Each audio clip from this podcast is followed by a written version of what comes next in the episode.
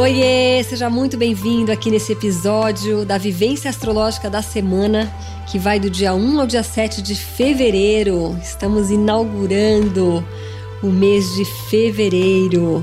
Então, nesse episódio, você vai saber sobre os eventos mais importantes aqui dessa semana, para que você possa aproveitar da melhor forma possível as energias que os astros estão aí nos abençoando nessa semana. Se você não me conhece ainda, eu sou a Devaki, eu sou psicóloga e astróloga criadora do método Astrologia Vivencial, que é uma jornada astroterapêutica onde eu te ajudo a ativar a melhor versão do seu mapa astrológico. Então vamos lá! E a grande protagonista da nossa semana é a deusa do amor, a Vênus, que já na segunda-feira, às 11h05 da manhã, ela ingressa no signo de Aquário. Mais um para se juntar aquela galera que já tá lá em Aquário, né? A gente já tá com o Sol em Aquário, Mercúrio em Aquário, Júpiter e Saturno e agora a Vênus. Cinco planetas em Aquário, gente. Babado. O que, que isso significa? Que essa energia da revolução, da necessidade de realmente fazer as coisas de um jeito diferente, sair da caixinha, quebrar com as regras, ir além dos paradigmas. Isso está sendo extremamente ativado, principalmente nesse mês de fevereiro agora. A Vênus vai ficar aí aproximadamente 23 dias em Aquário e então ela está trazendo essa energia, né? A Vênus, lembrando, ela significa aquilo que a gente valoriza, aquilo que a gente gosta e aquilo que nos traz bem-estar. Quando ela está fazendo a sua temporada em Aquário, isso para todos, independente de você seja Aquário ou não, ter planetas em Aquário ou não, todos os anos a Vênus passa uma temporada em todos os signos. E aí ela nos brinda com a possibilidade de a gente se conectar com a frequência desse arquétipo no caso agora, de Aquário. Então, nesse período, quanto mais a gente se conectar com o diferente, com o revolucionário, Aquário também traz muito essa conexão com o senso de coletividade, né, a percepção de que somos um ser coletivo e de que aquilo que eu falo, aquilo que eu faço, o que, que eu estou vibrando impacta na coletividade, não estou sozinho, né? Então, esse, esse senso de coletividade, de solidariedade é bem aquariano também. Enquanto a Vênus transita em Aquário, quanto mais a gente se conecta com esse arquétipo, mais a gente se conecta com o bem-estar, com o prazer, com o conforto e com o nosso valor pessoal, porque agora é por lá que a Vênus anda, é ali que ela está indicando que é para a gente se sintonizar durante esse período. Obviamente, se você tem planetas em Aquário, principalmente a Vênus em Aquário, né? E você está então no retorno da Vênus, né? Ela está retornando ao ponto que ela estava quando você nasceu, isso é mais impactante para você, tem mais significado para você. Mas mesmo que você não tenha nenhum planeta em Aquário, você pode sim e deve se sintonizar com esses arquétipos durante esse período. Né? A Vênus transitando em Aquário, ela facilita é, todos os processos de ganhos materiais, de monetização, que sejam através de vias aquarianas, usando tecnologia, usando aquilo que tem de mais moderno, usando as redes sociais, usando a internet, que são coisas bem uranianas, bem aquarianas. Né? Então, quanto mais a gente está em contato com essas coisas, mas a gente também tem possibilidade de ganhos nesse período, porque a Vênus também rege essa área da vida que são as finanças, né? E aí no sábado, já tô pulando para o sábado porque eu quero falar dos aspectos da Vênus primeiro, tá? Mas tem outras coisas que acontecem nesse meio tempo também. É, no sábado a Vênus vai fazer uma conjunção com Saturno em Aquário, né? Lembram que Saturno está em Aquário. Então, essa é uma essa é uma configuração que vai trazer uma capacidade da gente buscar uma estabilidade e um planejamento dentro de todo esse turbilhão aquariano que a gente está vivenciando. Até porque a Vênus é um planeta que traz harmonia, estabilidade, conforto, né? Um planeta mais calmo, mais tranquilo. Saturno também é super tradicional. Então esses dois juntos, eles trazem essa possibilidade da gente ancorar, estruturar, organizar todo esse turbilhão de ideias aquarianas, de visões, percepções, de nene possibilidades, que é o que essa energia de aquário está fazendo com a gente, um vislumbre de mil possibilidades, até uma aceleração do nosso pensamento, uma capacidade de fazer download de ideias novas. Então, essa conjunção de Vênus com Saturno ajuda a estabilizar tudo isso e o fato do Mercúrio já estar também retrógrado em Aquário, que ele retrogradou no sábado, né, agora dia 30, também ajuda nesse processo de estabilização e de integração de tantas ideias, de tantas coisas que estão fervilhando, né? É um momento de estruturar, de planejar, de organizar. Mas no domingo, a Vênus faz uma quadratura com Urano, que é o regente de Aquário. Então já dá aquela acelerada de novo, né? Então eles vão estar tá ali muito próximos já, né? O Saturno, inclusive, já está muito próximo de fazer a quadratura com Urano exata. Por isso que a Vênus, né, primeiro faz condição com Saturno, no dia seguinte já faz Quadratura com Urano, aí é um dia que a gente talvez sinta um bombardeio de novas ideias, uma necessidade de romper com tudo que esteja de alguma maneira nos limitando, nos prendendo, na área dos relacionamentos, na área dos ganhos financeiros, na forma como a gente lida com o nosso dinheiro, na forma como a gente se relaciona. Urano vai estar tá pedindo, né? Imagina, ela já está em Aquário. E aí o regente também fazendo quadratura. Então é um dia para realmente assim né, romper o que tiver que romper. Né? Se tiver alguma coisa ali prestes a romper, nesse dia rompe.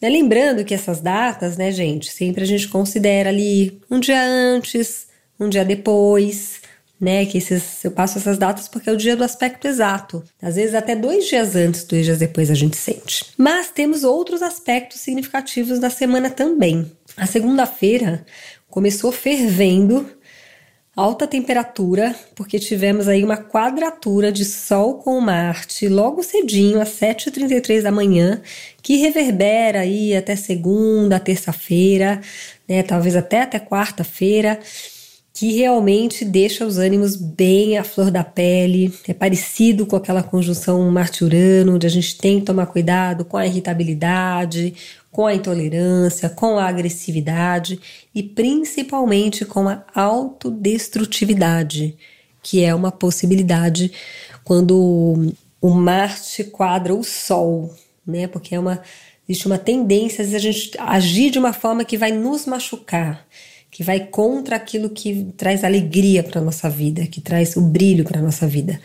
Né, porque eles estão meio em guerra ali, né? O Sol e o Marte. Lembrando que Sol é o planeta de fogo, Marte é planeta de fogo e eles estão numa quadratura que é um aspecto vermelho também, né, de fogo, ou seja, alta temperatura. Então, muito cuidado, né, de segunda até quarta-feira, né, a mesma dica de Marte Urano. Sai da rota de colisão, não entre em briga, não compra briga, evite discussões, porque realmente a tendência é a coisa perder um pouco a estribeira. Lembrando que Marte não está mais na conjunção exata com Urano, mas eles estão muito próximos, essa energia está forte ainda, né? E outro aspecto muito significativo da semana é a mudança da fase da Lua, né? Estamos aí em plena Lua cheia até a quinta-feira. Quinta-feira, a partir das 14 horas e 17 minutos, a Lua entra na fase minguante, no signo de Escorpião. Regido por quem? Plutão. Então, quem me acompanha aqui já percebeu como Plutão se fez presente ao longo de todas as fases dessa alunação, né? Plutão estava em conjunção com o Sol e com a Lua no momento exato da alunação. Na lua cheia, esse Plutão estava em conjunção exata com a Vênus, falando da necessidade do deixar para trás, do morrer, do desapego, né? Primeiro ali com Sol e Lua, ou seja, o tema da lunação em si é uma lunação de desapego, é uma lunação de detox, é uma lunação de deixar coisas morrerem. Aí na Lua cheia, a Vênus ali falando da necessidade de realmente deixar para trás valores que não servem mais tudo aquilo que estivesse impedindo você de se conectar com seu com a sua autoestima mesmo, né? Aquilo que realmente tem valor para você, fazer um detox nessa área. E agora que entramos na fase minguante, que é justamente uma fase de fechamento dessa alunação, que é uma fase que pede realmente detox, deixar ir, favorece todos os processos de limpeza, de purificação, de desintoxicação, de desapego, de eliminações dos excessos. Né? A fase minguante da lua é o momento que a gente realmente vai fechar para balanço, né? Então é uma fase que pede mais interiorização, que pede mais introspecção, para que você possa fazer um balanço de todo o ciclo, tudo que vem acontecendo nas últimas três semanas, né? O que chegou no seu ápice na semana passada, o que, que serve, o que, que não serve, é hora de separar o joio do trigo. Isso já é típico de uma lua minguante. Mas em escorpião, que já é um signo das eliminações, do deixar ir, da transmutação das sombras, isso fica mais forte ainda. E não podia deixar de ser, já que Plutão marcou todas as fases da lua, né? Lua nova, lua cheia, minguante, realmente ele esteve ali presente, né? Marcando o território e falando, gente, vão desapegar vamos deixar aí, né? Então é um esses dias é de quinta até sábado assim, são dias muito propícios para fazer para fazer rituais de desintoxicação, tanto física quanto psíquica, espiritual, emocional, né? Escreve aquela carta, põe ali as mágoas, põe ali tudo que você tem enroscado com alguém, com aquele, com fulano, com ciclano, põe para fora, deixa aí né? Deixa embora aquilo que está em excesso. A Vênus, né, também é protagonista aqui, falando também de afetividade, de renovação, porque em Aquário, em quadratura curando, ela pede uma renovação. Então essa lua minguante em Escorpião, ela ajuda muito a Vênus, né? Porque a Vênus tá pedindo algo novo, mais aberto, mais livre. Aquário é ar né? Uma Vênus em Aquário, ela quer a liberdade, a independência, a autonomia. Só que se você tá aí cheio de mágoa, de rancor, de enroscos afetivos, você não vai conseguir vibrar nessa Vênus em Aquário. Então aproveita a lua minguante de Escorpião para lavar a alma, para deixar ir, né? Para lim se limpar, se liberar, fazer rituais mesmo de limpeza e de detox em todos os níveis da sua alma, tá bom? É isso então. E a gente vai se vendo nos próximos episódios. Beijos! Então é isso. Muito, muito grata por você ter ficado até aqui. Espero que você aproveite essas informações da melhor forma possível. Toma nota das datas para você ficar bem antenado, ok? E aproveita para se inscrever aqui no Spotify. Se você tiver inscrito lá no iTunes também, deixa cinco estrelinhas lá. Me segue no YouTube, no Facebook, no Instagram, Devo aqui Astrologia Vivencial em todas as minhas redes. E a gente vai se vendo nos próximos episódios. Beijos!